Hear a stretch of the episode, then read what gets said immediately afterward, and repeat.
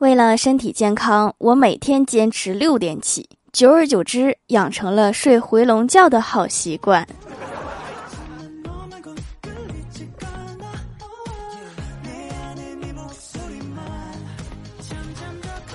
Hello，蜀山的土豆们，这里是甜萌仙侠段的小欢乐江湖，我是你们萌豆萌豆的小薯条。每天早上起不来床的时候，我就会问自己一句：到底还想不想成功了？这招就很有效，我已经不想成功了。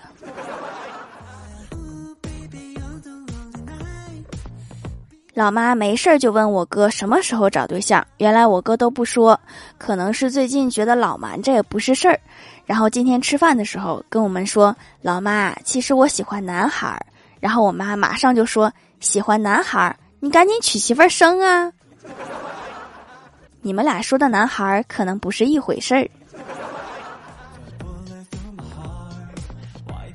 早上吃完饭，我老妈扔给我哥一张卡，说我托人给你介绍一个对象，在商场见面。我哥问干嘛在商场见面呀？给我卡干啥？我老妈说他喜欢什么你就直接刷卡。我哥又问刚见面干嘛要这样啊？我老妈说这不是为了让他能多点时间看商品，少点时间看你的脸吗？不愧是亲妈呀，太了解自己儿子了。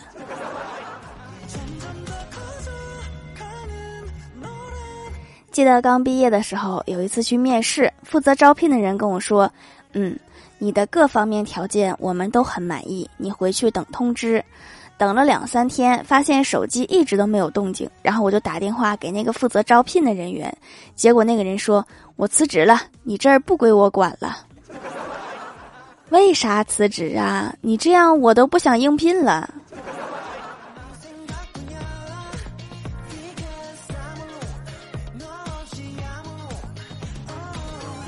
有一次我外婆过生日，我折了一大罐五颜六色的千纸鹤要送给她，后来她把一整罐千纸鹤倒掉，拿去装白糖了，嘴里还叨叨着：“这个玻璃罐看着真不错。”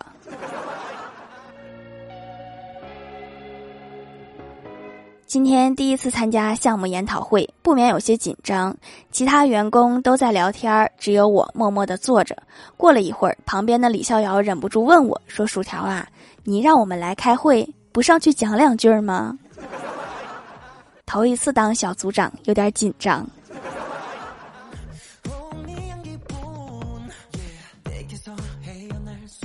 今天和欢喜去逛街，他看上了一件羽绒服，想问里面是什么填充物，然后指着那件羽绒服就问售货员说：“你好，请问这里面是什么馅儿的？”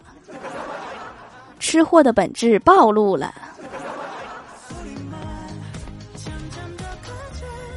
李逍遥最近交了一个女朋友，今天来公司找李逍遥取东西，女友走了之后，小仙问：“这是你女友？”李逍遥骄傲的说：“是的。”对我的选择感到惊讶吗？小仙儿说：“不不不，我惊讶的是他的选择。我也很惊讶呀，他到底看上你啥了？”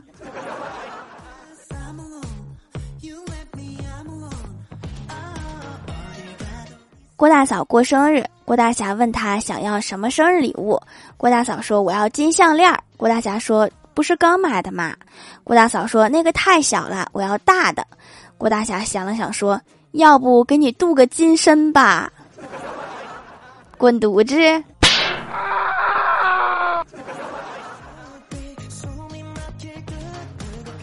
晚上，郭大嫂问儿子说：“作业写完了吗？”郭晓霞白了他一眼，把书包丢过来，非常不满意的说：“你自己检查，怎么还不相信人呢？”郭大嫂忙着陪笑脸说：“做完就好，快去睡觉吧。”然后郭大侠认真的检查了儿子的作业，果然一点儿都没做。知子莫若父啊！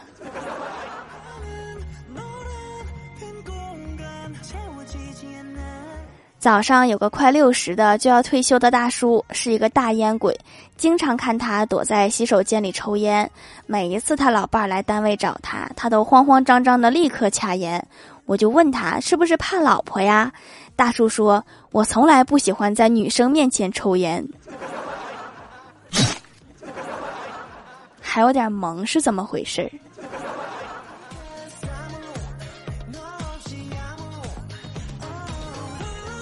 昨天找老板辞职，老板说给我涨工资，叫我别走。于是我告诉了前台妹子，前台妹子也想涨工资，也去找老板辞职，结果老板批了。前台妹子现在找我麻烦，说我骗她。老板的心思我也猜不到啊。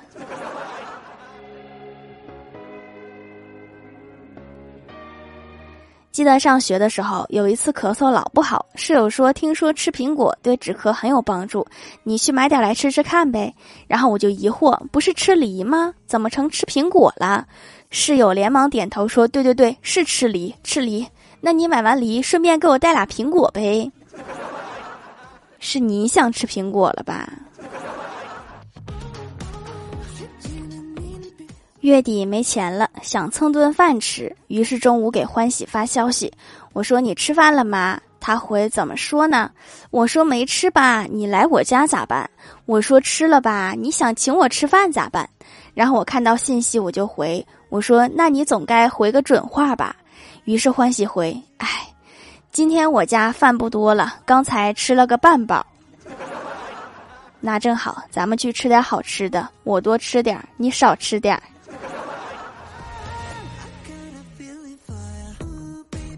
前两天在农村，我表哥用蓝牙耳机打电话，一边说话一边看着田埂上的老牛，然后我奶奶就看到了，赶紧把我叫过来，说：“快去看看你哥，他站在那儿和牛说话，说了半个小时了，还有说有笑的。”啊，那是我哥新学的外语牛语。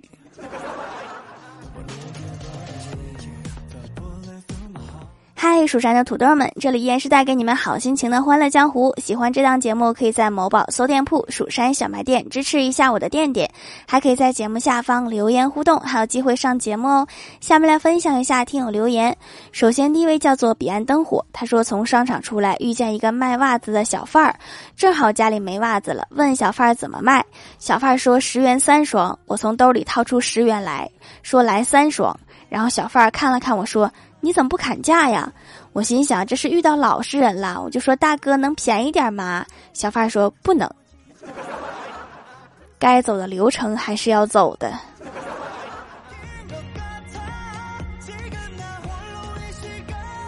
下一位叫做白凤娜，他说：“薯条上期节目你没读我，我再说一个吧。我没有段子啦，我练武术四年了，也练了两年跆拳道，一共十二个金牌，十二个银牌。我可以带着我的一百个徒弟、两百个士兵和五套四合院进攻吗？我可是女的，没想到吧？四合院，你咋还带口音呢？”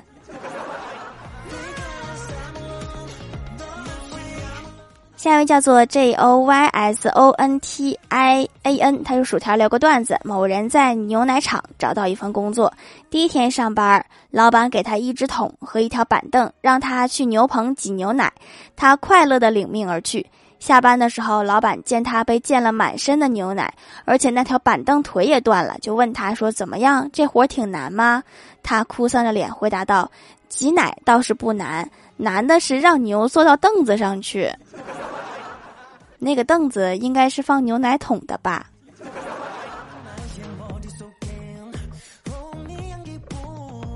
下一位叫做鹿，他说小度当红主播推荐的手工皂超级好用，祛痘痘太厉害了，温和不刺激，洗脸就能祛痘。每天都要听《欢乐江湖》，大家也都听起来。亲，我是喜马拉雅的主播啊，亲。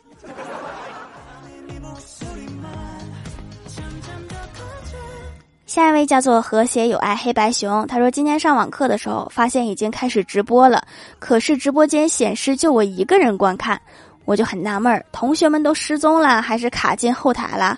于是我就上了这么上了半节课，手滑不小心点到退出键，然后我就重新进，突然发现直播间立马变成了五十多人，刚进来老师都问我说怎么这么晚才来？全班同学都来了，就你没来，我们都上完大半节课了。这回我才知道是我卡了，这节课没算你旷课吧？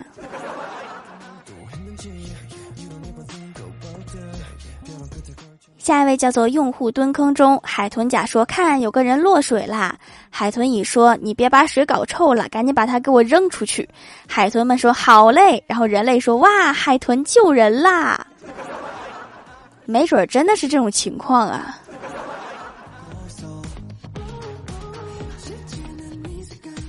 下一位叫做薯条酱，别拖鞋自己人。他说有一家老字号面店，每天客至如潮。我初中时吃了个炸酱面，自行车丢了；工作后第一次发工资，吃了个牛肉面，钱包丢了。今天开车经过那家面店，想起以前的不堪，哑然失笑，就进去缅怀一下。锁好车，搂着挎包，吃了碗馄饨面。吃完出来，车上贴着一张罚单。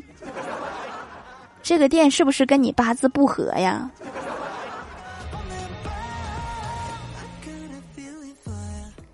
下一位叫做匿名买家，他说以前听说过手工皂，但是不小心买到了工厂皂，觉得真正的手工皂太难找，而放弃了。无意间听到小主播会做手工皂，和客服确认过了，真的真的是手工皂（括号因为工厂皂没有成熟期，是立刻出厂的东西，根本不会产生有效的保湿甘油，就是骗人的东西）。确认了之后才安心买回来，洗脸非常舒服，洗完不干，能持续保湿一段时间，毛孔内部也能补水，非常好用。缘分呐，这不还是找到我啦，大兄弟！缘分呐。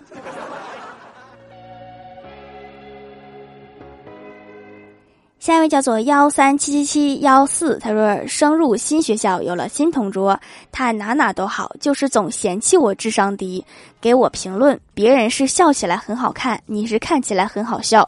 你最近头上是不是经常发痒？要长脑子啦？你这个同桌说话好犀利呀！下一位叫做 “Hello 微燃烟火”，他说：“我们老师说，我和学生最远的距离不是我讲课他听不懂，而是我走在路上他假装看不见我。我也经常假装看不见，主要不知道见着了说啥。”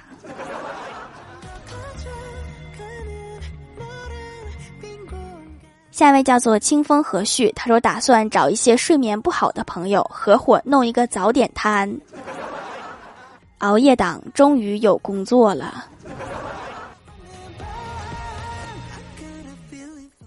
下面来公布一下上周八七八节沙发是薯条酱，别拖鞋，自己人盖楼的有薯条的小 baby，蜀山派假面骑士，优轩林字晚爱薯条，用户蹲坑中薯条味的矿泉水，薯条第三零二四名后宫，薯条酱别拖鞋，自己人卡布捞，我叫这言，感谢各位的支持。好了，本期节目就到这里了，喜欢我的朋友可以来蜀山小卖店支持一下我。以上就是本期节目全部内容，感谢各位的收听，我们下期节目再见，拜拜。